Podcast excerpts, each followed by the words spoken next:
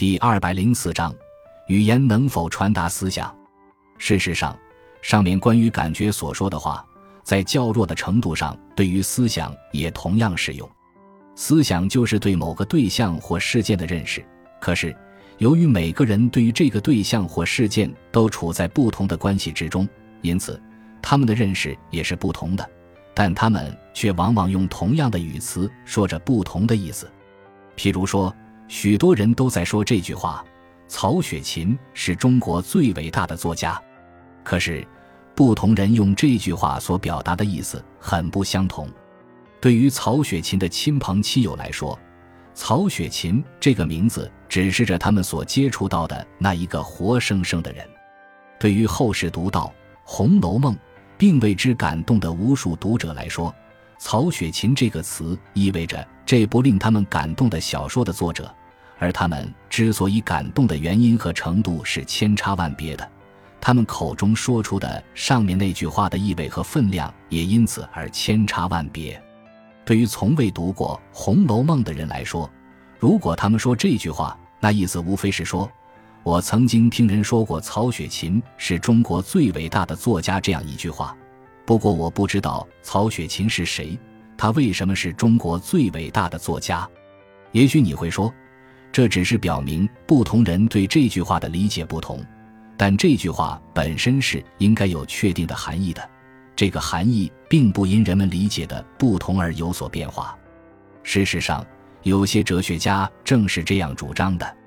然而，另一些哲学家会问：究竟什么是这句话的原意呢？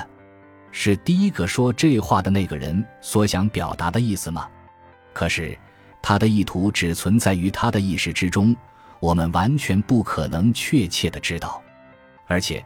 即使能够知道，也没有理由把它当作确定这句话的含义的尺度，是这句话所指示的那个事实吗？可是，并不存在不需要经过解释的事实，而经过解释，事实便会呈现不同的面貌。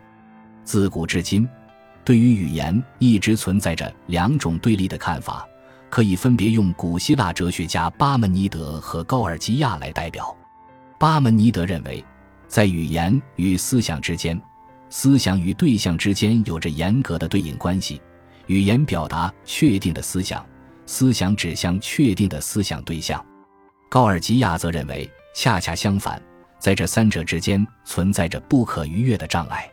他提出了著名的三原则：一、无物存在；二、即使有某物存在，也无法认识；三、即使可以认识，也无法向别人传达。语言所传达的只是语言而已，而不是思想，更不是对象。直到今天，还有人分别坚持这两种极端的看法。